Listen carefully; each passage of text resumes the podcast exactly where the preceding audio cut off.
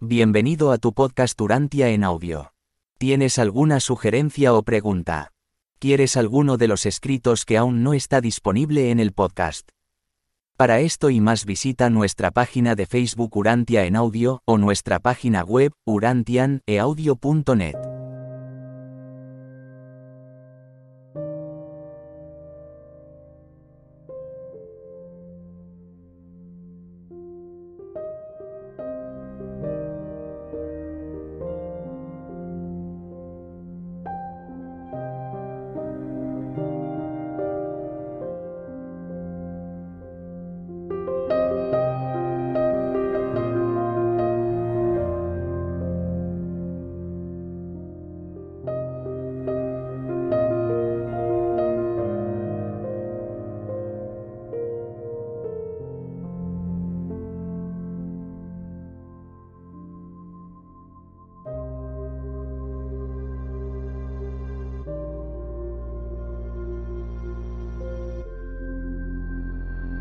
Escrito 139.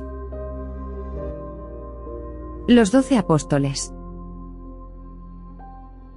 Un testimonio elocuente del carisma y de la rectitud de la vida de Jesús mientras estaba en la tierra, es el hecho de que, aunque hizo añicos las esperanzas de sus apóstoles, y cada una de sus pretensiones de exaltación personal, solo uno de ellos lo abandonó.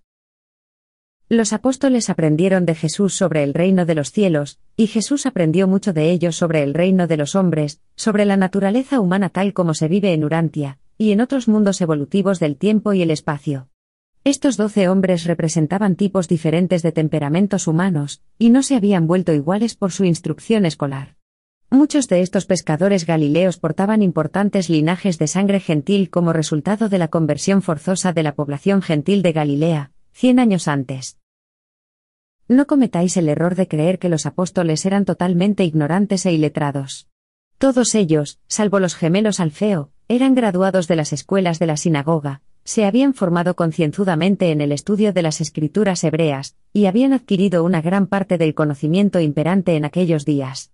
Siete de ellos se habían graduado en las escuelas de la sinagoga de Cafarnaum, los mejores centros de instrucción judíos de toda Galilea. Cuando vuestros escritos aluden a estos mensajeros del reino como seres sin letras y del vulgo, querían transmitir la idea de laicos, y letrados en las tradiciones de los rabinos e inexpertos en los métodos de la interpretación rabínica de las escrituras. Ellos carecían de la denominada educación superior. Sin duda, en tiempos modernos se les hubiese considerado personas sin formación, y en algunos círculos sociales, incluso incultos. Algo es realmente cierto, no todos se habían sometido al mismo programa de estudios rígido y estereotipado. A partir de su adolescencia, habían gozado de experiencias por separado en su aprendizaje de la vida.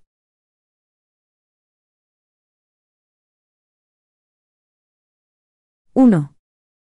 Andrés, el primer elegido. Andrés, presidente del cuerpo apostólico del reino, nació en Cafarnaum. Era el hijo mayor de una familia de cinco, él, su hermano Simón y tres hermanas. Su padre, ya fallecido, había sido socio de Cebedeo en el negocio de secado de pescado en Betsaida, el puerto pesquero de Cafarnaum. Cuando se convirtió en apóstol, Andrés era soltero pero vivía con su hermano Simón Pedro, que estaba casado. Los dos eran pescadores y socios de Santiago y Juan, los hijos de Cebedeo. En el año 26 después de Cristo, el año en el que se le eligió apóstol, Andrés tenía 33 años, era un año completo mayor que Jesús y el mayor de los apóstoles. Procedía de una excelente línea de ancestros, y era el hombre más capaz de los doce. Excepto en oratoria, estaba a la par de sus compañeros casi en cualquier imaginable habilidad. Jesús no le puso ningún sobrenombre a Andrés, ningún apelativo fraternal. Pero así como los apóstoles empezaron pronto a llamar maestro a Jesús, lo harían también con Andrés usando un término equivalente a jefe. Andrés tenía buenas dotes para organizar, pero incluso era mejor en la gestión de los asuntos apostólicos. Era uno de los cuatro apóstoles del círculo más cercano a Jesús, pero cuando él lo nombró jefe del grupo apostólico, se sintió obligado a estar de servicio con sus hermanos, mientras los otros tres disfrutaban de muy estrecha comunión con el Maestro. Hasta el último momento, Andrés continuó ejerciendo como decano del cuerpo apostólico. Aunque Andrés nunca fue un predicador idóneo, sí era un eficiente trabajador a nivel personal, fue el misionero precursor del reino ya que, al ser el primero en ser elegido, llevó de inmediato a Jesús a su hermano Simón, que llegaría a convertirse en uno de los más grandes predicadores del reino. Andrés fue el principal defensor de la política de Jesús respecto al hecho de fomentar la labor personal para formar a los doce como mensajeros del reino. Aunque Jesús enseñara privadamente a los apóstoles o predicara a las multitudes, Andrés era por lo general conocedor de lo que ocurría, era un jefe comprensivo y un eficiente gestor. Tomaba decisiones rápidas en cualquier asunto que se le planteara, a no ser que estimara que el problema estaba más allá del ámbito de su autoridad, en cuyo caso lo consultaba directamente con Jesús. Andrés y Pedro eran muy diferentes en cuanto a carácter y temperamento, pero hay que constatar sempiternamente en su favor que se llevaban espléndidamente bien entre ellos. Andrés jamás tuvo celos de la facultad oratoria de Pedro. Es poco frecuente que un hermano mayor, como lo era Andrés de Pedro, ejerciera tan profunda influencia sobre un hermano más joven y talentoso. Andrés y Pedro nunca parecían sentir el más mínimo celo de las habilidades o logros del otro. Avanzada la noche del día de Pentecostés, cuando, en gran parte debido a la predicación vigorosa y edificante de Pedro, se añadieron al reino dos mil almas, Andrés le dijo a su hermano. Yo no hubiese podido hacerlo, pero me congratulo de tener un hermano que sí ha podido. A lo que Pedro contestó. Y si no fuese porque me hubieses llevado al Maestro, y por tu determinación en mantenerme a su lado, jamás habría estado aquí para lograrlo.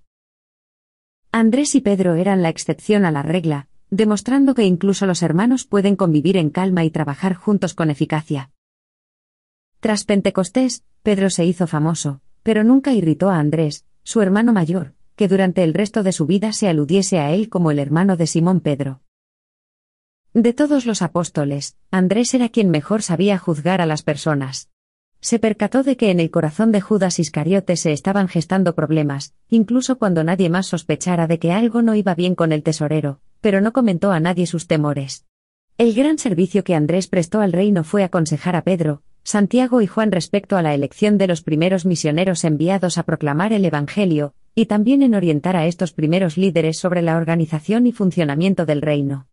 Andrés tenía un gran don para descubrir en la gente joven sus recursos ocultos y sus talentos latentes. Muy poco después de que Jesús hubiese ascendido a las alturas, Andrés comenzó a hacer anotaciones personales de muchos de los dichos y hechos de su maestro.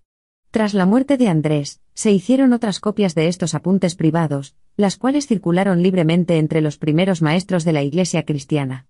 Posteriormente, estas notas informales de Andrés se revisaron, enmendaron, alteraron y aumentaron hasta conformar una narrativa, de carácter bastante cronológico, sobre la vida del Maestro en la Tierra.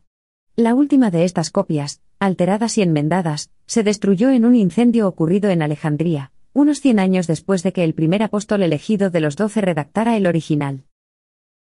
Andrés era un hombre de percepción clara, pensamiento lógico y firme decisión, cuya gran fuerza de carácter consistía en su formidable estabilidad.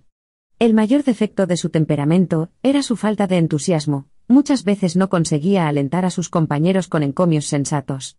Y esta reticencia a alabar los logros merecidos de sus amigos provenía de su aversión al elogio y la insinceridad. Andrés era un hombre íntegro, sereno, hecho a sí mismo y modestamente exitoso.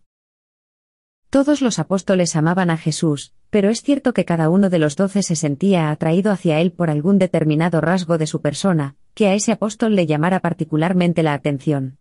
Andrés admiraba a Jesús por su constante franqueza, su dignidad sin afectación. Una vez que los hombres conocían a Jesús, sentían el impulso de compartir esta experiencia con todos sus amigos, deseaban intensamente que todo el mundo lo conociera. Cuando las últimas persecuciones acabaron por dispersar a los apóstoles y a alejarlos de Jerusalén, Andrés viajó por Armenia, Asia Menor y Macedonia, y después de conducir al reino a muchos miles de almas, fue finalmente apresado y crucificado en Patras, en Acaya. Este robusto hombre estuvo dos días enteros crucificado antes de expirar, y en esas horas trágicas, tuvo fuerzas para continuar proclamando la buena nueva de la salvación del reino de los cielos.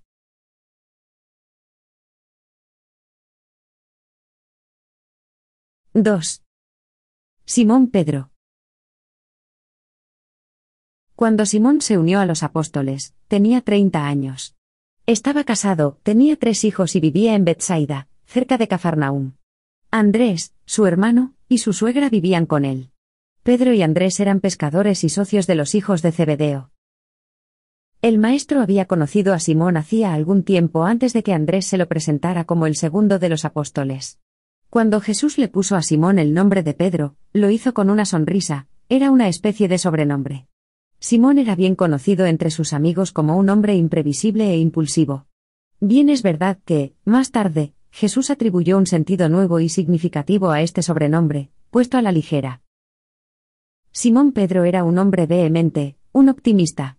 Había crecido sintiéndose con la libertad de expresar sus fuertes sentimientos, tropezaba constantemente con dificultades por su insistencia en hablar sin pensar. Este tipo de irreflexión también originaba constantes problemas a todos sus amigos y conocidos, y fue la causa de que su maestro le hiciera a menudo leves reprimendas. La única razón por la que Pedro no se metió en más problemas por su forma imprudente de hablar se debió a que, desde muy temprano, aprendió a compartir con Andrés, su hermano, la mayoría de sus planes y proyectos, antes de aventurarse a hacer públicos sus planteamientos. Pedro hablaba con fluidez, elocuencia y emotividad. Era también un líder natural e inspirador, un pensador veloz, aunque no un razonador profundo. Él, por sí solo, hacía más preguntas que todos los apóstoles juntos, y aunque la mayoría de ellas eran apropiadas y relevantes, muchas eran irreflexivas e ingenuas. Pedro no tenía una mente profunda, pero se conocía a sí mismo bastante bien. Era, por lo tanto, un hombre de decisiones rápidas y prontitud de acción. Mientras otros hablaban sorprendidos al ver a Jesús en la playa, Pedro saltaba al agua y nadaba hacia la costa para encontrarse con el Maestro. El rasgo que Pedro más admiraba de Jesús era su formidable dulzura. Pedro nunca se cansaba de apreciar la indulgencia de Jesús. Jamás olvidó la lección que impartió de perdonar al injusto, no siete, sino setenta veces siete. Meditó mucho sobre sus sentimientos acerca del carácter misericordioso del Maestro en esos días sombríos y triste, que siguieron de inmediato a su irreflexiva e involuntaria negación de Jesús en el patio del sumo sacerdote. Simón Pedro era penosamente inconstante, de repente pasaba de un extremo al otro. Primero se negó a que Jesús le lavara los pies, y luego, al oír la réplica de su maestro, le rogó que le lavara todo el cuerpo. Pero, con todo, Jesús sabía que los defectos de Pedro eran más de cabeza que de corazón. Pedro personificaba una de las mezclas más inexplicables de valor y cobardía jamás presenciada en la tierra. La gran fortaleza de su carácter era la lealtad y la amistad. Pedro amaba real y verdaderamente a Jesús. Y sin embargo, a pesar de la fuerza impresionante de su devoción, era tan inestable y variable, que una joven sirvienta pudo con sus burlas hacer que negara a su maestro y señor. Pedro podía soportar la persecución y cualquier otra forma de agresión directa a su persona, pero quedaba paralizado y se empequeñecía ante el ridículo. Era un valiente soldado ante un ataque frontal, pero un cobarde temeroso y sumiso cuando se veía sorprendido por un ataque por detrás. Pedro fue el primero de los apóstoles de Jesús en dar un paso adelante a favor de la labor de Felipe entre los samaritanos, y de la de Pablo entre los gentiles, sin embargo, posteriormente en Antioquía, se retractó ante unos judaizantes que lo ridiculizaban, alejándose temporalmente de los gentiles, para luego afrontar las consecuencias de la valiente denuncia de Pablo. Él fue el primero de los apóstoles en hacer una confesión incondicional sobre la humanidad, y la divinidad combinadas de Jesús y el primero, salvo Judas, en negarlo. Pedro no era un gran soñador, pero le disgustaba descender de las nubes del éxtasis, y el entusiasmo de la subyugante complacencia al mundo llano y práctico de la realidad. Al seguir a Jesús, de forma literal y figurada, a veces él lideraba la marcha o de lo contrario, iba a la zaga vehemente vehemente lo seguía de lejos. Pero él era el predicador más prominente de los doce, contribuyó más que cualquier otro hombre, aparte de Pablo, a la instauración del reino y, y al envío de sus mensajeros a todas las partes del mundo en una sola generación. Tras sus impulsivas negaciones del Maestro, se encontró a sí mismo, y con la guía compasiva y comprensiva de Andrés, lideró el camino de vuelta a las redes de pesca de los apóstoles, mientras aguardaban lo que estaba por llegar tras la crucifixión. Cuando estuvo totalmente seguro de que Jesús lo había perdonado, y supo que había sido acogido de nuevo en el redil del Maestro, las llamas del reino ardieron tan intensamente en su alma que llegó a ser una luz, grande y salvífica, para esos millares de seres que moraban en las tinieblas. Después de partir de Jerusalén y antes de que Pablo se convirtiera en el espíritu impulsor de las iglesias cristianas gentiles, Pedro viajó extensamente, visitando todas las iglesias desde Babilonia hasta Corinto. Incluso llegó a visitar e impartir su ministerio a muchas de las iglesias fundadas por Pablo. Aunque Pedro y Pablo eran muy diferentes en temperamento y educación, en incluso en sus conceptos teológicos, trabajaron juntos armoniosamente para el desarrollo de las iglesias durante sus últimos años. En los sermones parcialmente documentados por Lucas y en el Evangelio de Marcos, se muestra algo del estilo y de la forma de enseñar de Pedro. Su estilo enérgico se percibe mejor en su carta conocida como la primera epístola de Pedro, al menos esto era verdad antes de que fuese posteriormente alterada por un discípulo de Pablo. Pero Pedro continuó cometiendo el error de tratar de convencer a los judíos de que, al fin y al cabo, Jesús era real y verdaderamente el Mesías judío. Hasta el día de su muerte, en la mente de Simón Pedro persistía la confusión entre los conceptos de Jesús como el Mesías judío, Cristo como Redentor del mundo, y el Hijo del Hombre como la revelación de Dios, el Padre amoroso de toda la humanidad. La esposa de Pedro era una mujer muy capaz. Trabajó durante muchos años satisfactoriamente como miembro del cuerpo de mujeres, y cuando Pedro fue expulsado de Jerusalén, ella lo acompañó en todos sus viajes a las iglesias y en todas sus visitas misioneras. Y el día en que su insigne marido entregó su vida, ella fue arrojada a las bestias salvajes en la arena de Roma.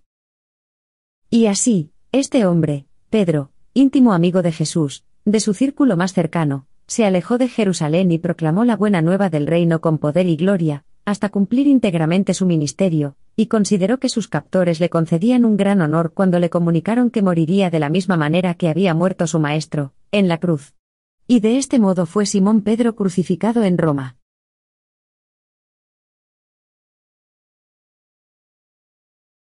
—3.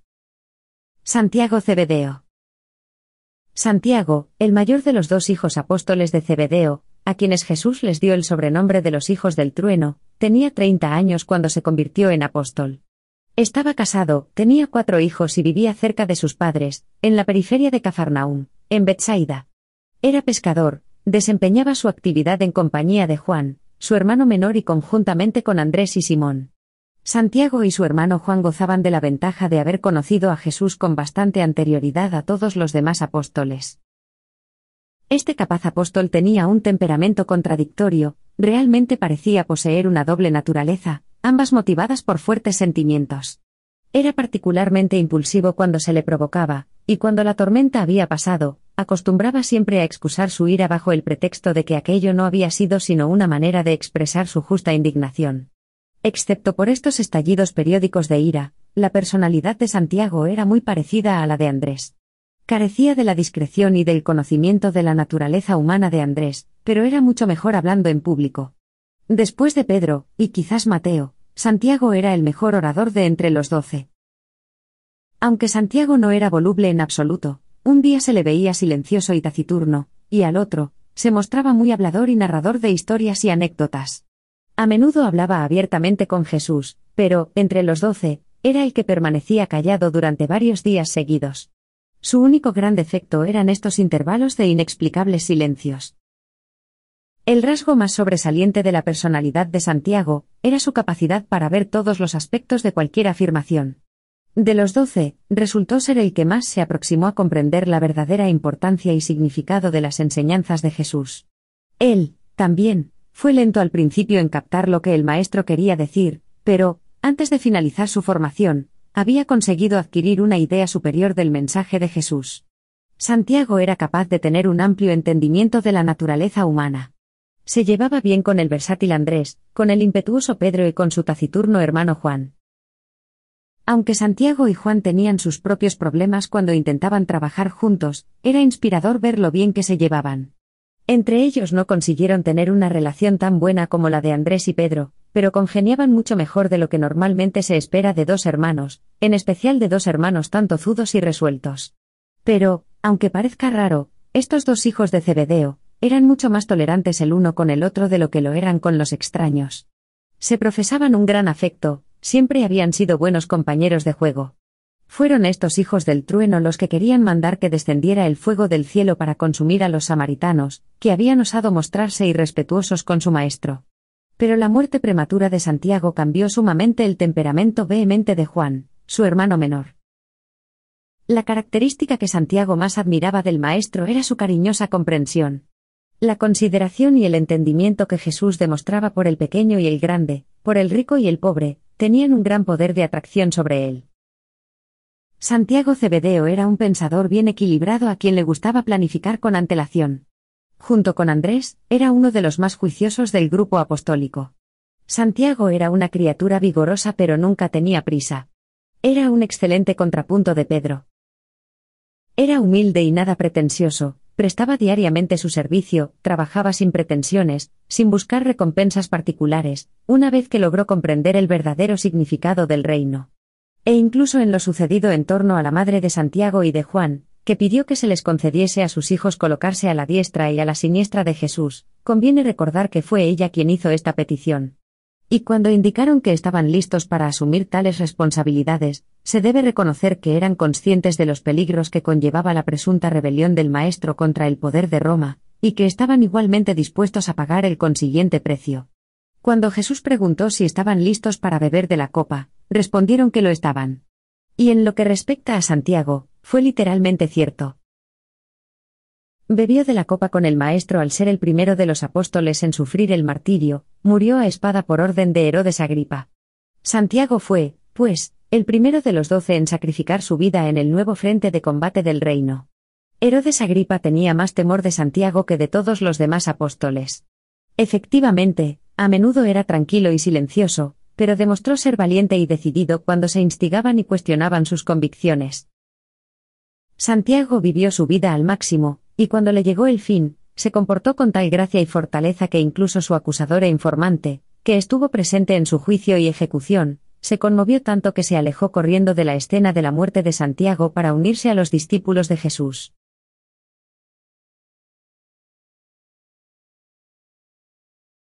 ¡4! Juan Cebedeo. Cuando Juan se convirtió en apóstol, tenía 24 años y era el más joven de los doce. Estaba soltero y vivía con sus padres en Bethsaida, era pescador y trabajaba con su hermano Santiago en colaboración con Andrés y Pedro.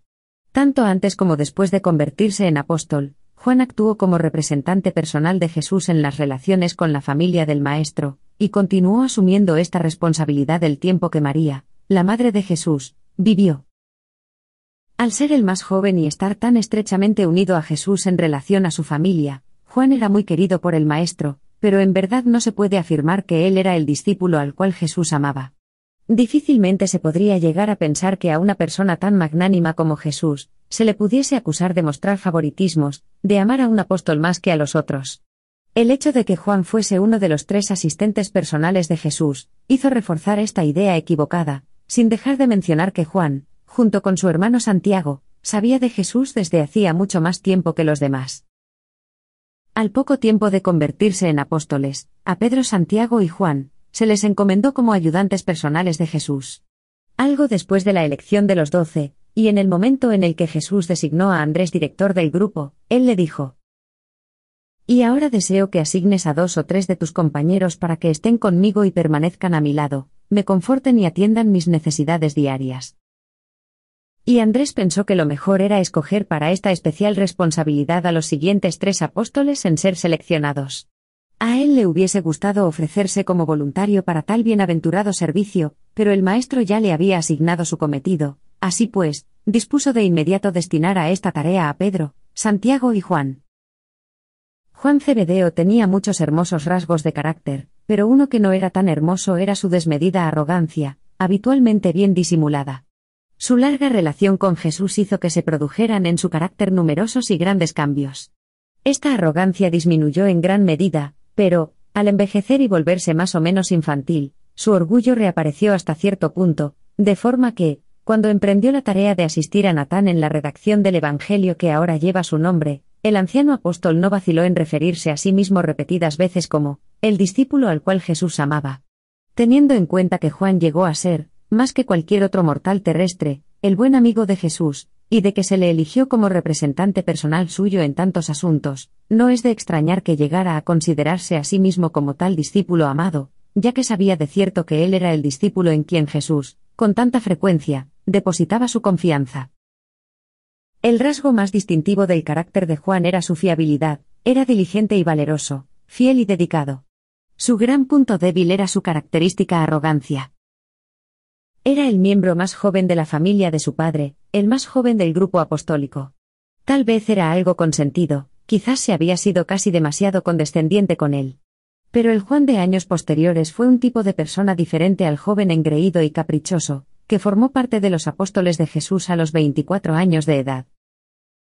Las características que Juan más apreciaba de Jesús eran el amor y la generosidad del Maestro, estos rasgos le impresionaron tanto, que todo el resto de su vida estuvo dominada por el sentimiento de amor y de devoción fraternal. Habló del amor y escribió del amor.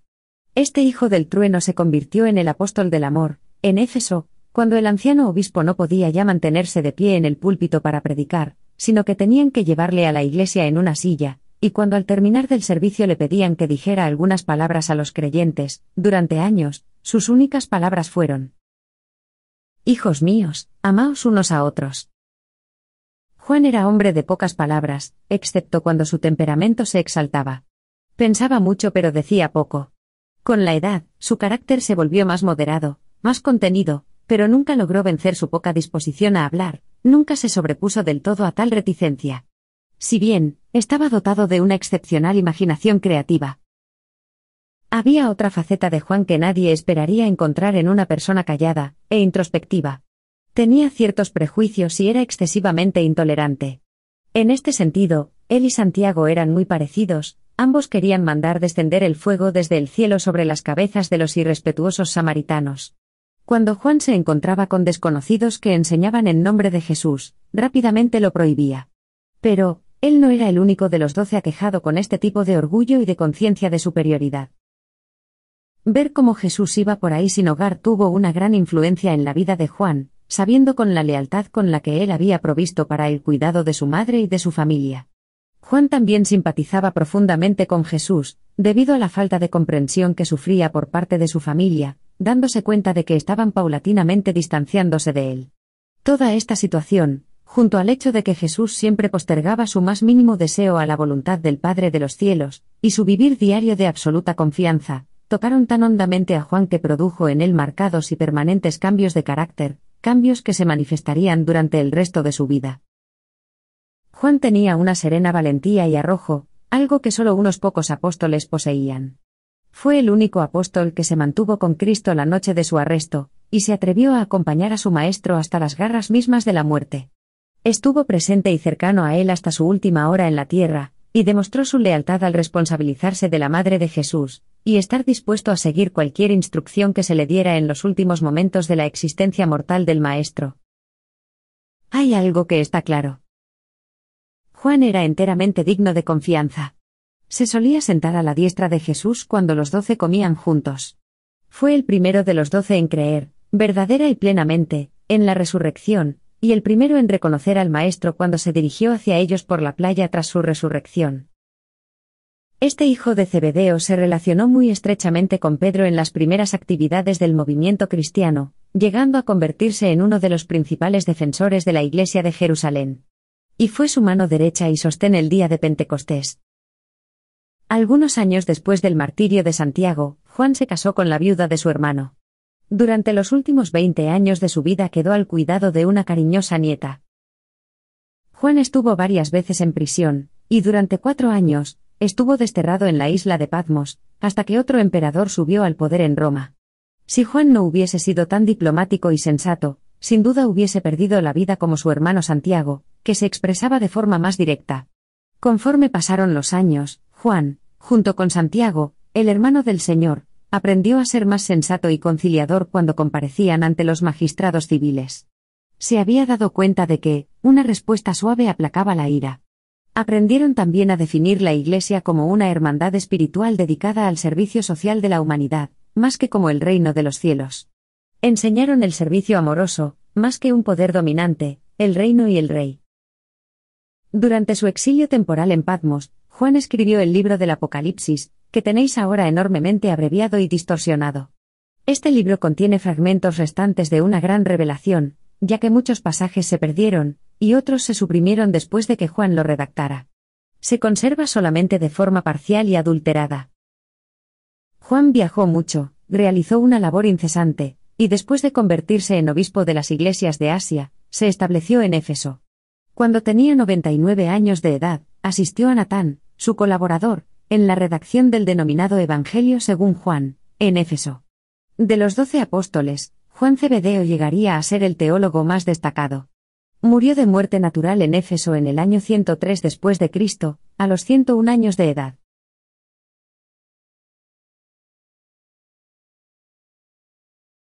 —5. Felipe el Curioso. Felipe fue el quinto apóstol en ser elegido, recibió la llamada cuando Jesús y sus primeros cuatro apóstoles se dirigían desde el emplazamiento de Juan, en el Jordán, hacia Caná de Galilea. Al vivir en Bethsaida, Felipe hacía algún tiempo que conocía a Jesús, pero no se le había ocurrido pensar que era verdaderamente un gran hombre hasta ese día en el valle del Jordán en el que él le dijo sígueme. Felipe también se vio, en cierta manera, influenciado por el hecho de que Andrés, Pedro, Santiago y Juan hubiesen ya aceptado a Jesús como el libertador. Felipe tenía 27 años cuando se unió a los apóstoles, hacía poco que se había casado, pero no tenía hijos en ese momento.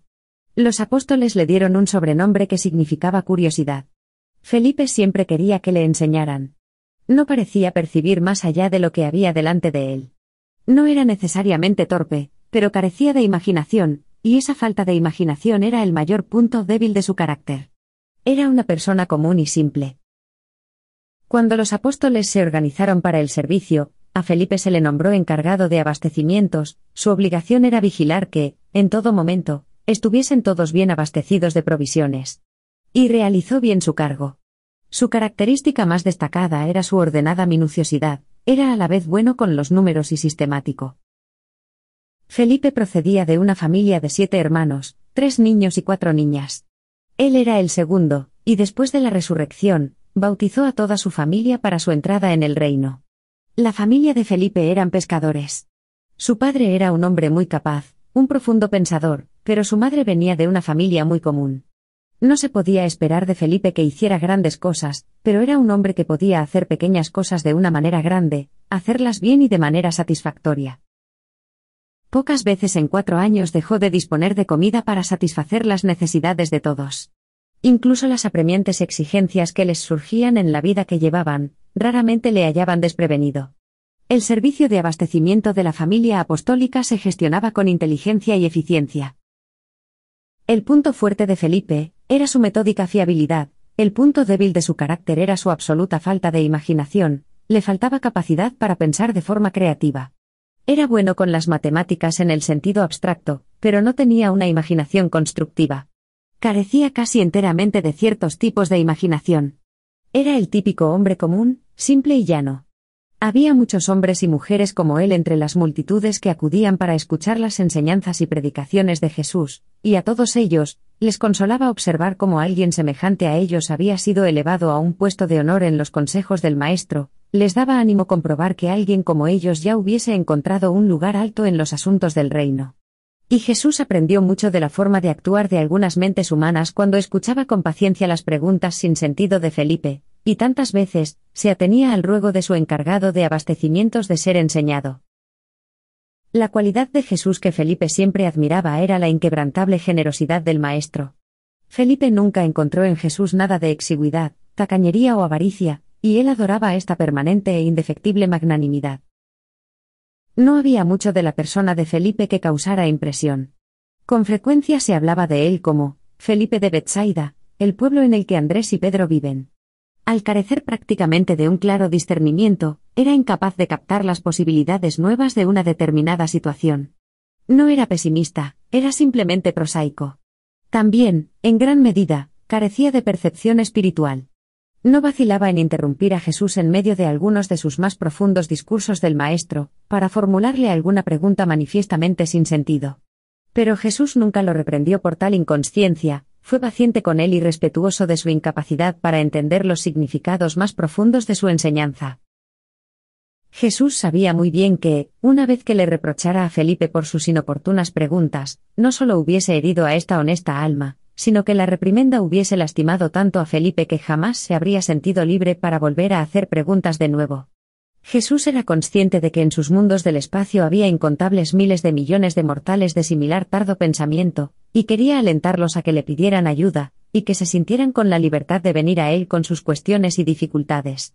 Al fin y al cabo, a Jesús realmente le importaban más las preguntas vanas de Felipe, que el sermón que pudiera estar predicando. Estaba supremamente interesado en los hombres, en todos los tipos de hombres. El apóstol encargado de los abastecimientos no hablaba bien en público, pero, en su labor personal, era muy persuasivo y acertado. No se desalentaba fácilmente, era perseverante y tenaz en todo lo que llevaba a cabo. Tenía el magnífico y singular don de decir ven. Cuando Natanael, su primer converso, quiso discutir acerca de los méritos y deméritos de Jesús y de Nazaret, la eficaz respuesta de Felipe fue, ven. Y ve.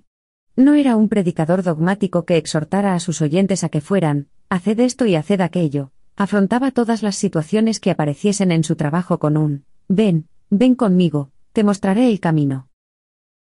Y ese es siempre el método más efectivo de cualquier forma o faceta de la enseñanza. Incluso los padres pueden aprender de Felipe un modo mejor de hablarle a sus hijos. No decirle ve a hacer esto y aquello, sino, en su lugar, venid con nosotros que os mostraremos y compartiremos con vosotros el camino mejor. La falta de capacidad de Felipe de adaptarse a una situación nueva se demostró claramente cuando, en Jerusalén, los griegos acudieron a él, diciéndole, Señor, deseamos ver a Jesús. De inmediato, a cualquier judío que hubiese hecho tal pregunta, Felipe le habría dicho, Ven. Pero estos hombres eran extranjeros y él no recordaba ninguna instrucción de sus superiores respecto a aquello, por lo tanto, lo único que pensó en hacer fue consultar al jefe, a Andrés, y luego ambos escoltaron a estos griegos hasta Jesús. Del mismo modo, cuando fue a Samaria para predicar y bautizar a los creyentes, conforme el maestro le había indicado, se contuvo de imponer sus manos sobre los conversos como símbolo de que habían recibido el espíritu de la verdad. Esto lo hacían Pedro y Juan, llegados, al poco tiempo, a Jerusalén para observar su labor en nombre de la Iglesia Madre. Felipe vivió los momentos difíciles de la muerte del maestro, participó en la reorganización de los doce, y fue el primero en salir a ganar almas para el reino, al margen del inmediato colectivo judío, obteniendo grandes resultados en su labor con los samaritanos, y en toda su actividad posterior por el Evangelio. La esposa de Felipe, que era una eficiente miembro del cuerpo de mujeres, se convirtió en una activa colaboradora de su marido en la tarea evangélica, cuando huyeron de Jerusalén a raíz de las persecuciones. Su esposa era una mujer valiente. Permaneció al pie de la cruz de Felipe, alentándole a que proclamara la buena nueva incluso a sus asesinos, y cuando le fallaron las fuerzas, ella empezó a narrar la historia de la salvación mediante la fe en Jesús, y solo se la silenció cuando los airados judíos arremetieron contra ella, y la apedrearon hasta la muerte. Lea, su hija mayor, continuó la labor de ambos, convirtiéndose después en la reconocida profetisa de Hierápolis. Felipe, el encargado de abastecimientos de los doce, fue un gran hombre del reino, ganando almas dondequiera que iba, hasta que, finalmente, lo crucificaron por su fe y lo enterraron en Hierápolis.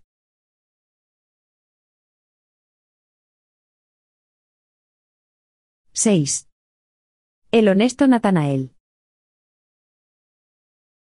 A Natanael, el sexto y último de los apóstoles elegido por el propio Maestro, lo llevó su amigo Felipe.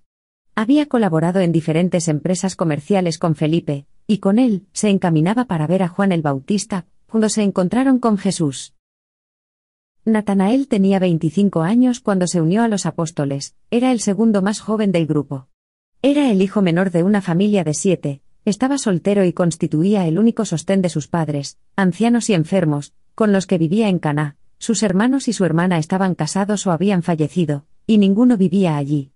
Natanael y Judas Iscariote, eran de los doce, los que mayor nivel educativo tenían.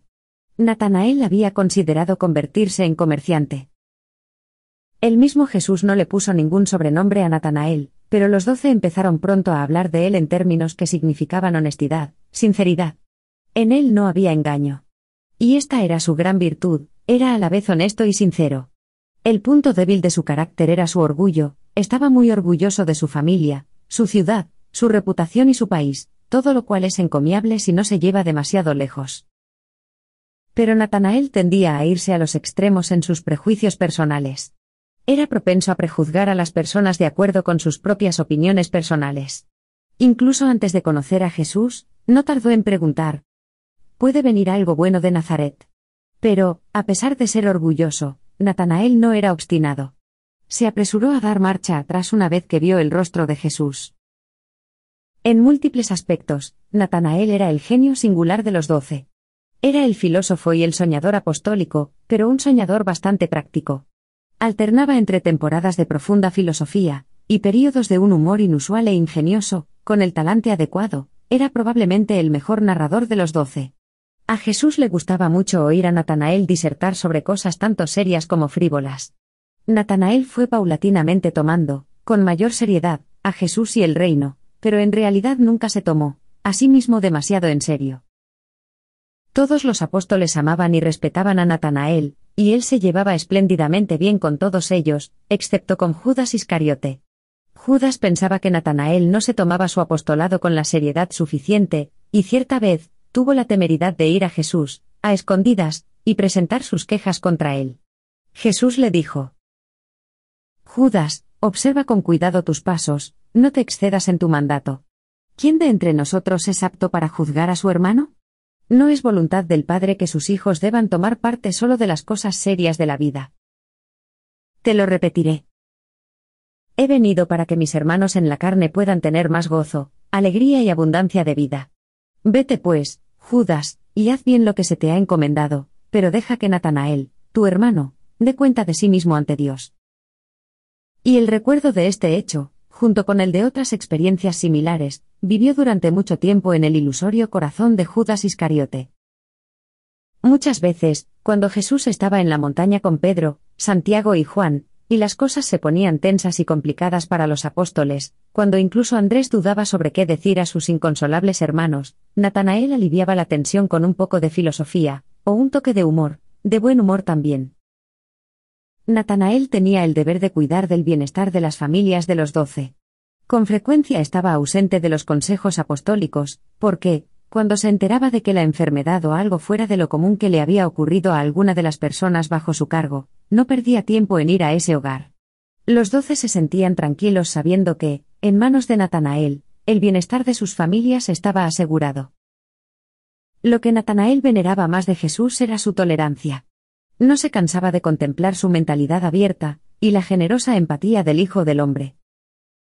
El padre de Natanael, Bartolomé, murió poco tiempo después de Pentecostés, tras lo cual, este apóstol se adentró en Mesopotamia y en la India, para proclamar la buena nueva del reino, y bautizar a los creyentes. Sus hermanos apóstoles jamás llegaron a saber qué le había ocurrido al que había sido su filósofo, poeta y humorista. Si bien, él también fue un gran hombre del reino e hizo mucho por difundir las enseñanzas de su maestro, incluso aunque no participara en la organización de la futura Iglesia cristiana. Natanael falleció en la India.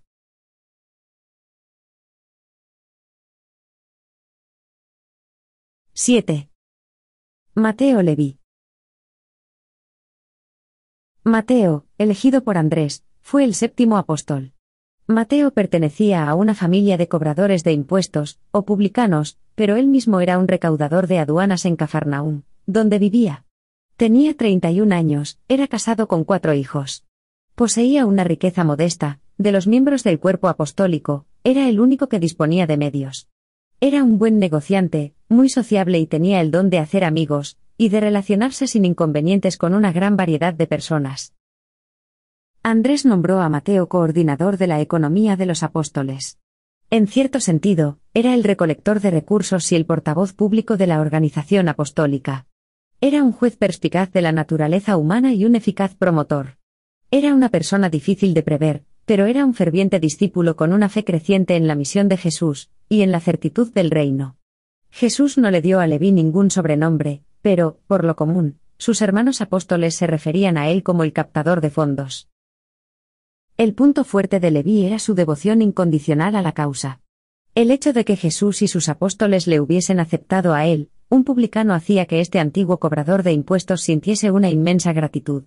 Sin embargo, fue necesario cierto tiempo hasta que el resto de los apóstoles, particularmente Simón el Celote y Judas Iscariote, se resignasen a tener entre ellos a un publicano. El punto débil de Mateo era su perspectiva de la vida, corta de miras y materialista. Pero, en todas estas cuestiones, hizo grandes progresos conforme pasaban los meses. Al tener que mantener las arcas con fondos suficientes, él, como era lógico, tuvo que estar ausente de muchos de los más preciados periodos de instrucción. Lo que Mateo más valoraba del maestro era su predisposición al perdón. No cesaba de decir que hallar a Dios era únicamente un tema de fe. Le gustaba hablar siempre del reino como este asunto de encontrar a Dios. Aunque Mateo era un hombre con un pasado, hizo una excelente labor, y con el paso del tiempo, sus compañeros se enorgullecieron de la forma de proceder del publicano. Fue uno de los apóstoles que tomaban extensas notas de los dichos de Jesús. Estas notas se utilizarían como base para la posterior narrativa de Isador de los dichos y hechos de Jesús, y que ha llegado a conocerse como el Evangelio según Mateo. Por medio de la vida, grandiosa y útil de Mateo, el negociante y recaudador de aduanas de Cafarnaum, muchos miles de otros hombres de negocios, funcionarios públicos y políticos, a través de las eras, se han sentido llevados a escuchar también la cautivadora voz del Maestro que dice Sígueme. En verdad, Mateo era un astuto político, pero fue sumamente leal a Jesús, y se consagró preeminentemente a la tarea de velar para que los mensajeros del reino venidero contaran con suficientes recursos económicos. La presencia de Mateo entre los doce fue la forma de mantener las puertas del reino bien abiertas para multitudes de almas abatidas y marginadas que se consideraban a sí mismas, desde hacía mucho tiempo, fuera de la religión. Muchos hombres y mujeres, desesperados y sintiéndose rechazados, se congregaban para escuchar a Jesús, y él jamás le dio la espalda a ninguno de ellos. Mateo recibía las ofrendas voluntarias de parte de los discípulos creyentes, y de quienes se acercaban a oír las enseñanzas del Maestro, pero nunca, expresamente, solicitaba fondos de las multitudes. Hizo toda su labor económica de manera reservada y personal, recaudando la mayor parte del dinero entre la clase más acaudaladas de los creyentes receptivos. Entregó prácticamente toda su modesta fortuna a la obra del Maestro y a sus apóstoles, pero ellos nunca tuvieron conocimiento de este acto de generosidad, salvo Jesús, que sí era consciente de aquello. Mateo dudaba si contribuir manifiestamente a los fondos apostólicos temeroso de que Jesús y sus compañeros pudiesen pensar que su dinero estaba manchado, así pues, aportaba bastante en nombre de otros creyentes. Durante los primeros meses, sabiendo que su presencia entre ellos les causaba, en cierto modo, un sufrimiento, estuvo tentado repetidas veces de decirles que era su dinero con frecuencia y que les proveía su pan diario, pero no cedió a la tentación. Cuando era patente el desdén hacia el publicano, Leví ardía en deseos de revelarles su generosidad, pero siempre se las arregló para mantenerse callado. Cuando escaseaban los fondos para afrontar las necesidades semanales previstas, muchas veces, Levi recurría a sus propios recursos personales y realizaba generosas aportaciones. También, algunas veces, cuando las enseñanzas de Jesús le despertaban un gran interés, prefería quedarse para oírlas, sabiendo incluso que iba a tener que compensar personalmente por no haber recaudado los fondos que se precisaban. Pero cuánto deseaba Levi que Jesús supiera que una gran parte del dinero provenía de su propio bolsillo. Poco podía imaginarse que el Maestro estaba ya al corriente. Todos los apóstoles murieron sin saber que Mateo había sido su benefactor, hasta tal punto que, cuando salió a proclamar el Evangelio del Reino, tras el comienzo de las persecuciones, Mateo estaba prácticamente en la ruina. Cuando estas persecuciones llevaron a los creyentes a abandonar Jerusalén, Mateo viajó al norte para predicar el Evangelio del Reino y bautizar a los creyentes. Sus antiguos compañeros apostólicos no supieron nada más de él, pero continuó predicando y bautizando en Siria, Capadocia, Galacia, Bitinia y Tracia. Y fue en Tracia, en Lisimaquia, donde ciertos incrédulos judíos conspiraron con los soldados romanos para tramar su muerte. Y este publicano regenerado murió triunfante en la fe de la salvación que él ciertamente había aprendido de las enseñanzas del Maestro durante su reciente estancia en la tierra con él.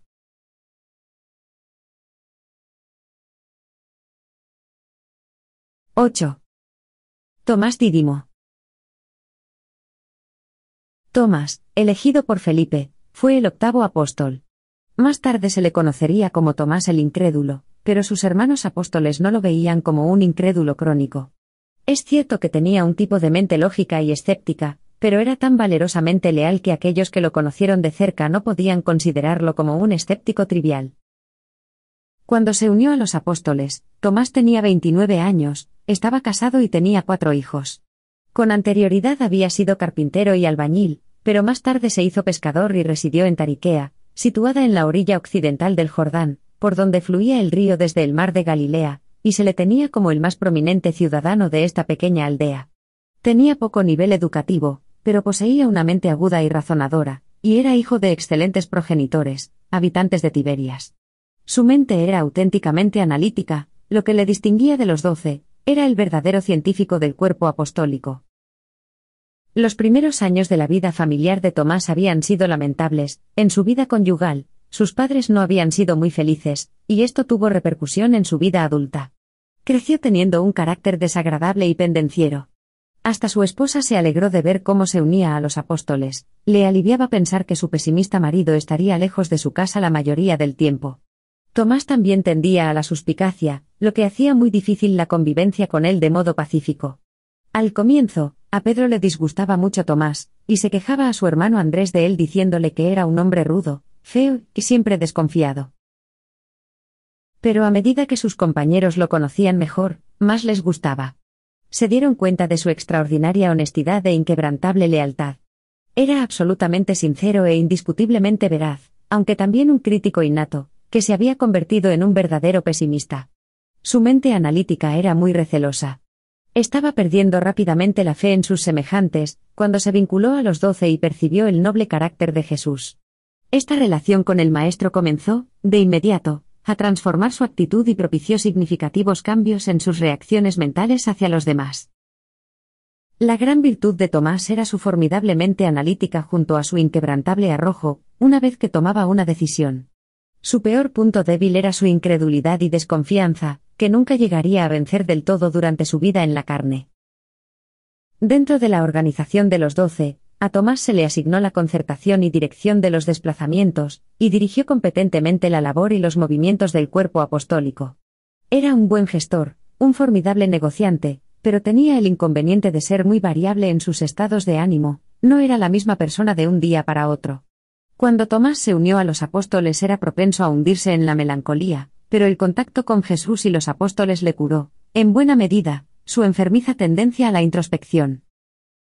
Jesús disfrutaba bastante de la compañía de Tomás, y mantuvo muchas largas charlas personales con él. Su presencia entre los apóstoles significó un gran consuelo para cualquier incrédulo honesto, y animó a muchas mentes angustiadas a entrar en el reino, aunque no pudieran llegar a entender todos los aspectos espirituales y filosóficos de las enseñanzas de Jesús. El hecho de que Tomás fuese miembro de los doce, era una manifestación constante de que Jesús amaba incluso a aquellos que eran escépticos sinceros. Los otros apóstoles veneraban a Jesús por algún rasgo particular y sobresaliente de su excepcional persona, pero Tomás veneraba a su maestro por su carácter, magníficamente equilibrado. Tomás admiraba y respetaba cada vez más a aquel por ser tan amorosamente misericordioso y, sin embargo, tan inflexiblemente justo y equitativo, tan firme pero nunca obstinado, tan sereno, pero nunca indiferente, dispuesto a ser de ayuda y compasivo, pero nunca entrometido ni dictatorial, tan fuerte, y al mismo tiempo, tan cariñoso, tan positivo, pero nunca tosco ni rudo, tan tierno pero nunca vacilante, tan puro e inocente pero, a la vez, tan viril, firme y dinámico, tan verdaderamente valeroso, pero nunca impulsivo ni temerario, tan amante de la naturaleza pero tan alejado de la tendencia a reverenciarla, tan divertido y jovial, pero tan exento de veleidad y frivolidad. Era esta inigualable armonía de su persona la que tanto fascinaba a Tomás. De entre los doce, probablemente era él quien disfrutaba de un mayor entendimiento intelectual de Jesús, y poseía una más elevada conciencia de su persona. En los consejos de los doce, Tomás siempre era cauto, abogando primeramente por una política de seguridad, pero, si su actitud conservadora se rechazaba por votación o se desestimaba, solía ser el primero en proceder sin miedo a llevar a cabo el plan aprobado. Repetidas veces rechazaba algún determinado proyecto por considerarlo temerario y pretencioso, debatía hasta sus últimas consecuencias, pero cuando Andrés sometía la propuesta a votación, y cuando los doce elegían hacer algo a lo que él se había opuesto tan denodadamente, Tomás era el primero en decir. Vamos. Era un buen perdedor. No guardaba rencor ni albergaba resentimientos. En reiteradas ocasiones, se opuso a que Jesús se expusiera al peligro, pero cuando el Maestro decidía correr tales riesgos, era él siempre el que movilizaba a los apóstoles con sus valientes palabras. Vamos, compañeros, muramos por él. Tomás, en ciertos aspectos, era como Felipe, quería que le enseñaran, pero sus manifestaciones de duda estaban basadas en procesos intelectuales enteramente distintos. Tomás era analítico, no meramente escéptico. En cuanto a su particular coraje físico, era uno de los más valientes de los doce. Tomás tenía algunos días bastante malos, en ocasiones, estaba deprimido y abatido. La pérdida de su hermana gemela, cuando él tenía nueve años, le había ocasionado una gran tristeza durante su juventud, y había contribuido a los trastornos de conducta que experimentaría en su vida posterior. Siempre que Tomás estaba deprimido, algunas veces era Natanael quien le ayudaba a sobreponerse, otras, Pedro, y no infrecuentemente, también uno de los gemelos Alfeo. En los momentos de mayor depresión, desafortunadamente, Tomás trataba de evitar entrar en contacto directo con Jesús. Pero el maestro era consciente de ello, comprendía a su apóstol y sentía compasión por él cuando padecía estas crisis y las dudas lo acosaban. Algunas veces, Tomás lograba permiso de Andrés para marcharse a solas uno o dos días. Pero pronto aprendió que esta forma de proceder no era aconsejable, tempranamente se dio cuenta de que, cuando estaba desanimado, era mejor ceñirse a su trabajo y permanecer cerca de sus compañeros. Si bien, con independencia de lo que sucediera en su vida emocional, se mantuvo firme como apóstol. Cuando llegaba realmente el momento de seguir adelante, siempre era Tomás quien decía, vamos. Tomás constituye un magnífico ejemplo del ser humano que tiene dudas, se enfrenta a ellas y las vence. Tenía una gran mente, no era un crítico que se quejase constantemente. Era un pensador lógico, fue la prueba de fuego para Jesús y sus hermanos apóstoles.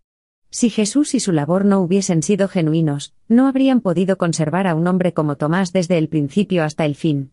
Tenía un sentido agudo y claro de los hechos. Al primer síntoma de fraude o de engaño, Tomás los habría abandonado. Los científicos pueden que no entiendan del todo a Jesús, y su labor en la tierra, pero con el Maestro y sus acompañantes humanos, vivió y trabajó un hombre cuya mente era la de un verdadero científico, Tomás Didimo, y él creyó en Jesús de Nazaret. Tomás atravesó momentos de dificultad durante los días del juicio y la crucifixión. Estuvo por algún tiempo en lo más profundo de la desesperación, pero hizo acopio de su coraje, permaneció firme con los apóstoles y estuvo presente con ellos para recibir a Jesús en el mar de Galilea.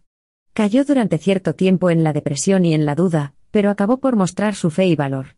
Impartió sensatos consejos a los apóstoles tras Pentecostés, y cuando la persecución dispersó a los creyentes, se marchó a Chipre, a Creta, a la costa norteafricana y a Sicilia, predicando la buena nueva del reino y bautizando a los creyentes. Y Tomás continuó predicando y bautizando hasta que los agentes del gobierno romano lo arrestaron, y ejecutaron en Malta. Solo pocas semanas antes de su muerte había empezado a escribir la vida y las enseñanzas de Jesús.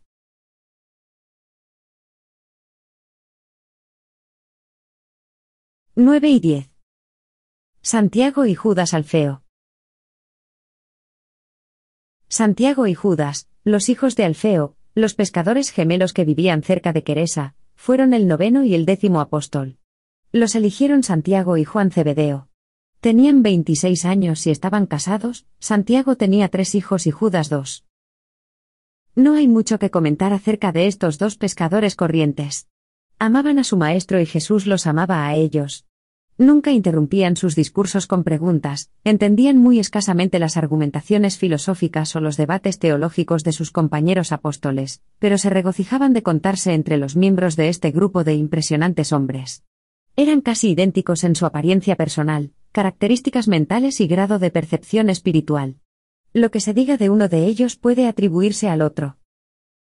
Andrés les asignó la labor de velar por el orden público en las multitudes.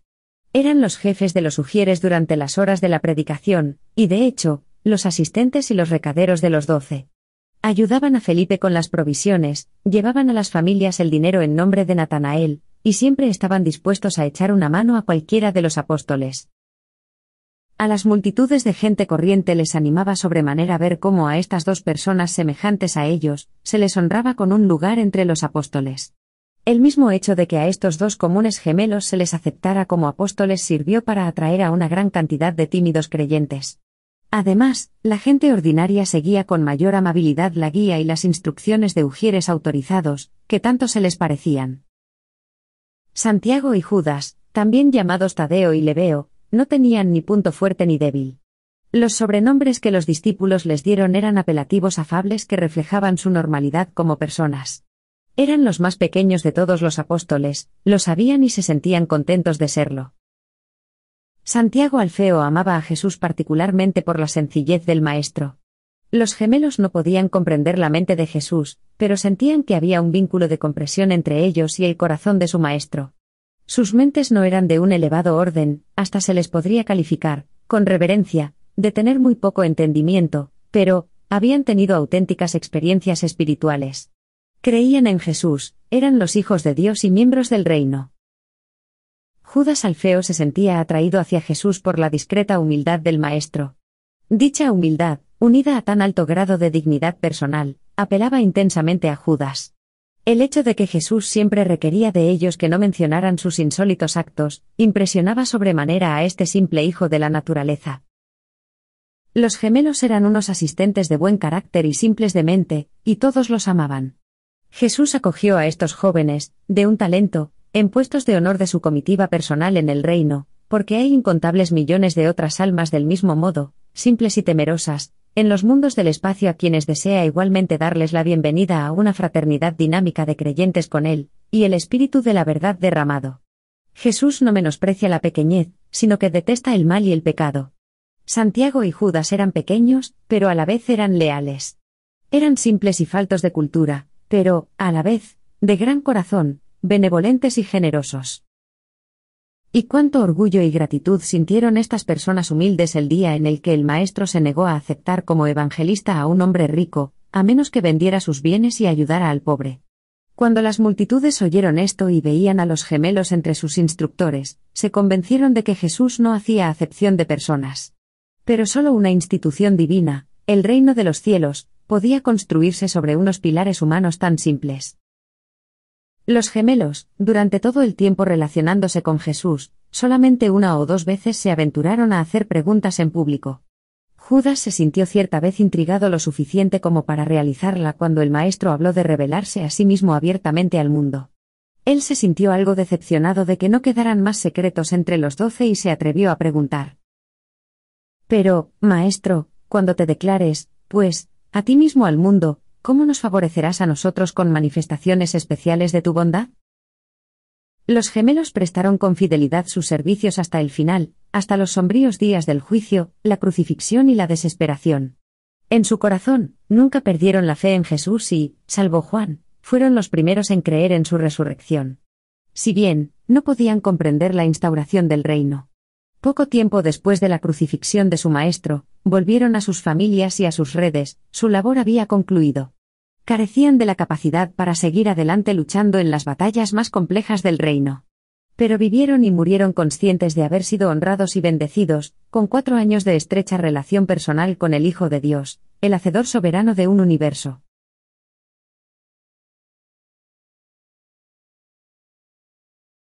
Once. Simón el Celote. A Simón Celotes, el undécimo apóstol, lo eligió Simón Pedro. Era un hombre capaz, de buenos ancestros, que vivía con su familia en Cafarnaúm. Cuando se unió a los apóstoles, tenía 28 años. Era un apasionado agitador al igual que un hombre que hablaba mucho sin pensar lo que decía. Había sido comerciante en Cafarnaúm antes de prestar toda su atención a la organización patriótica de los celotes. A Simón Celotes se le puso a cargo de la diversión y el esparcimiento del grupo apostólico, y supo organizar con eficacia las distracciones y las actividades de ocio de los doce. El punto fuerte de Simón estaba en su estimulante lealtad. Cuando los apóstoles se encontraban con un hombre o una mujer, indecisos respecto a su entrada en el reino, enviaban por Simón. Normalmente, en solo quince minutos, este entusiasta defensor de la salvación mediante la fe en Dios resolvía cualquier duda y hacía desaparecer las indecisiones, y veía el nacimiento de una nueva alma, a la libertad de la fe y el gozo de la salvación. El gran punto débil de Simón era su mentalidad materialista. No podía, de manera rápida, mudar de judío nacionalista a un internacionalista de mentalidad espiritual. Cuatro años fue un periodo muy corto para lograr tal transformación intelectual y emocional, pero Jesús fue siempre paciente con él. Lo que Simón más admiraba de Jesús era la calma del Maestro, su seguridad en sí mismo, su dignidad e inexplicable aplomo. Aunque Simón era un revolucionario desenfrenado, un intrépido instigador de la agitación, paulatinamente moderó su apasionada naturaleza hasta convertirse en un predicador imponente, y eficaz de la paz en la tierra, y la buena voluntad para con los hombres. Simón era un gran polemista, le gustaba discutir Y a la hora de tratar con las mentes legalistas de los judíos eruditos, o con las niñas críticas intelectuales de los griegos, era a Simón a quien siempre se le asignaba esta tarea. Era rebelde por naturaleza y un iconoclasta por formación, pero Jesús consiguió su lealtad en los conceptos superiores del reino de los cielos. Siempre se había identificado con los defensores de las protestas, pero ahora se unía a los defensores del progreso, del progreso ilimitado y eterno del espíritu y la verdad. Simón era hombre de intensas lealtades y de fervientes devociones personales, y de cierto amaba profundamente a Jesús. Jesús no temía relacionarse con hombres de negocios, obreros, optimistas, pesimistas, filósofos, escépticos, publicanos, políticos y patriotas. El maestro sostuvo muchas charlas con Simón, pero nunca conseguiría del todo convertir en internacionalista a este vehemente nacionalista judío. Jesús solía decirle a Simón que era legítimo querer la mejora del orden social, económico y político, pero siempre añadía. Eso no es asunto del reino de los cielos. Debemos dedicarnos a hacer la voluntad del Padre. Nuestra labor es ser embajadores de un gobierno espiritual de lo alto, y no debemos preocuparnos en este momento por cosa alguna que no sea la representación de la voluntad, y del carácter del Padre Divino que preside el gobierno cuya autoridad representamos. A Simón, todo aquello le resultaba difícil de comprender, pero gradualmente comenzaría a captar algo del significado de las enseñanzas del Maestro. Tras la dispersión por las persecuciones de Jerusalén, Simón se retiró temporalmente. Estaba literalmente destrozado. Como patriota nacionalista, había renunciado a sus ideales por respeto a las enseñanzas de Jesús, ahora, todo estaba perdido. Cayó en la desesperación, pero en unos pocos años recobró sus esperanzas, y salió a proclamar el Evangelio del Reino. Fue a Alejandría, y después de remontar el Nilo, se adentró en el corazón de África, predicando por todas partes el Evangelio de Jesús y bautizando a los creyentes. Así trabajó hasta hacerse viejo y débil. Y murió y fue enterrado en el corazón de África.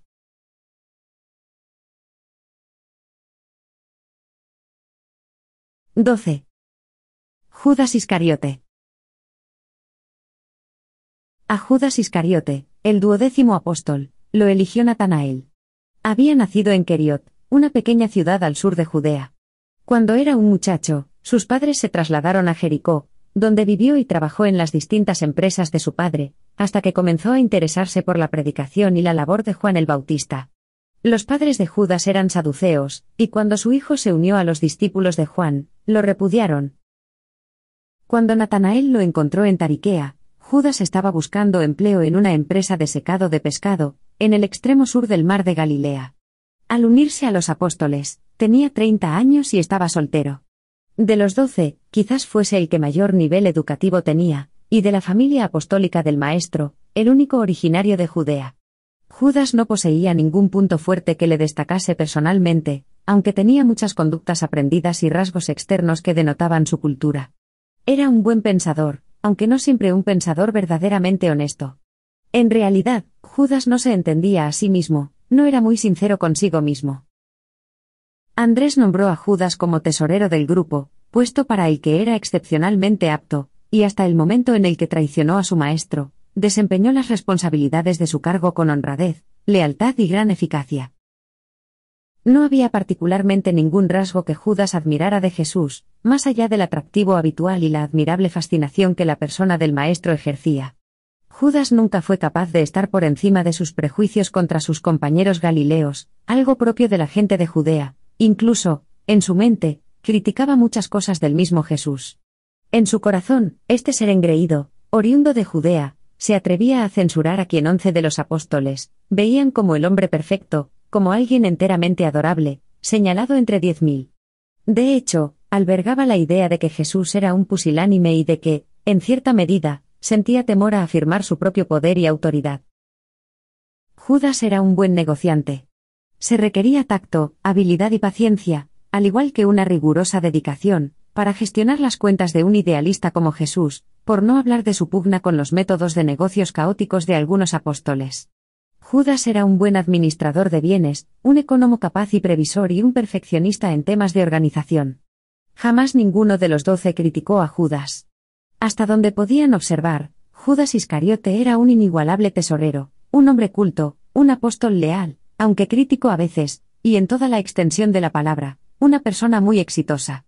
Los apóstoles amaban a Judas, era realmente uno de ellos. Debe haber creído en Jesús, pero dudamos de que amara verdaderamente al Maestro con todo su corazón. El caso de Judas ejemplifica la verdad de aquel proverbio que reza así. Hay camino que al hombre le parece derecho, pero es camino que lleva a la muerte. Es del todo posible caer víctima del apacible engaño que conduce a adaptarse plácidamente a las sendas del pecado y de la muerte. Tened la certeza de que, en los aspectos monetarios, Judas siempre fue leal a su maestro, y a sus compañeros apóstoles. El dinero no podía haber sido nunca el motivo que le indujo a traicionar al maestro. Judas era el hijo único de padres poco sensatos. Cuando era muy pequeño, lo consintieron y mimaron, fue un niño malcriado. Creció con un desmesurado concepto de su propia importancia. No era buen perdedor. Albergaba ideas vagas y tergiversadas sobre la equidad, era dado a dejarse llevar por el odio y la desconfianza. Era experto en malinterpretar las palabras y los actos de sus amigos. Durante toda su vida, Judas había desarrollado el hábito de vengarse de quienes, según imaginaba, le habían maltratado. Tenía un deficiente sentido de los valores y de las lealtades. Para Jesús, Judas era una aventura de la fe. Desde el principio el Maestro fue totalmente consciente de los puntos débiles de este apóstol, y se dio perfecta cuenta de los peligros que conllevaba admitirlo en la comunidad. Pero es innato en la naturaleza de los hijos de Dios, dar a todo ser creado una plena y misma oportunidad de salvación y supervivencia. Jesús deseaba que no solo los mortales de este mundo sino los observadores de innumerables otros mundos supieran que, cuando existen dudas sobre la sinceridad y la dedicación incondicional de una criatura en cuanto a su devoción al reino, los jueces de los hombres acostumbran invariablemente, y en todos los sentidos a aceptar al candidato dudoso. La puerta de la vida eterna está abierta de par en par para todos, si alguno quiere venir, que venga, no hay restricciones ni condiciones salvo la fe de aquel que viene. Sencillamente, esta fue la razón por la que Jesús permitió que Judas continuara hasta el final, haciendo siempre cuanto le fuera posible por transformar y salvar a este apóstol débil y confundido. Pero, cuando la luz no se recibe ni se vive con honestidad, tiende a convertirse en oscuridad dentro del alma. Judas creció intelectualmente respecto a las enseñanzas de Jesús sobre el reino, pero no hizo avances en la adquisición de un carácter espiritual, como les sucedió a los otros apóstoles. En su experiencia espiritual, no logró realizar personalmente el adecuado progreso. Judas se lucubraba cada vez más sobre sus decepciones personales, y finalmente se convirtió en víctima del resentimiento. Le habían lastimado tantas veces en sus sentimientos, que se volvió anormalmente desconfiado de sus mejores amigos, incluso del maestro. En poco tiempo, llegó a obsesionarse con la idea de ajustar cuentas, de hacer cualquier cosa para vengarse, sí, hasta incluso traicionando a sus compañeros y a su maestro. Pero estas ideas perversas y dañinas no tomaron forma definitiva hasta el día en que una mujer agradecida quebró un frasco de incienso de gran valor a los pies de Jesús. Aquello le pareció a Judas un desperdicio, y cuando manifestó su enojo públicamente, y Jesús de forma tan aplastante lo desautorizó allí mismo, a oídas de todos, se sintió sobrepasado. Aquel suceso fue el desencadenante del odio, el agravio, el rencor, el prejuicio, los celos y la venganza que tenía acumulados durante toda su vida, y decidió tomar revancha incluso sin saber de quién, pero concentró toda la maldad de su naturaleza en Jesús, la única persona inocente de toda la sórdida historia de su lamentable vida. Y solo porque Jesús resultó ser el actor principal en el incidente que marcó su paso desde el reino progresivo de la luz hasta el dominio de las sombras, por él mismo elegido. Muchas veces, el maestro había avisado a Judas, tanto privada como públicamente, que iba mal encaminado, pero las advertencias divinas suelen resultar inútiles cuando se trata con una naturaleza humana rencorosa. Jesús hizo todo lo posible, en consonancia con la libertad moral del hombre, para evitar que Judas optara por el camino errado. La gran prueba finalmente llegó, y este hijo del resentimiento no la superó. Se rindió a los dictados agrios y sórdidos de una mente arrogante, orgullosa y vengativa, que con celeridad lo sumió en la confusión, la desesperación y la depravación. Judas se involucró en la trama, abyecta e ignominiosa, de traicionar a su señor y maestro, y con rapidez, llevó a efecto su nefasta maquinación. Durante el desarrollo de sus furibundos planes de deslealtad y traición, pasó por momentos de arrepentimiento y vergüenza, y en estos intervalos de lucidez, cobardemente concibió, como un mecanismo de defensa de su mente, la idea de que Jesús, en el último momento, haría probablemente uso de su poder y se liberaría a sí mismo. Cuando la sórdida y pecaminosa traición había acabado, este mortal apóstata, que tan despreocupadamente había vendido a su amigo por treinta piezas de plata para satisfacer un deseo de venganza, tanto tiempo albergado, salió de forma precipitada y acometió el trágico acto final de huir de las realidades de la existencia humana, el suicidio. Los once apóstoles estaban horrorizados, atónitos. Jesús solo consideró al traidor con piedad. A los mundos les resulta difícil perdonar a Judas, y se ha desdeñado su nombre en todo un extenso universo.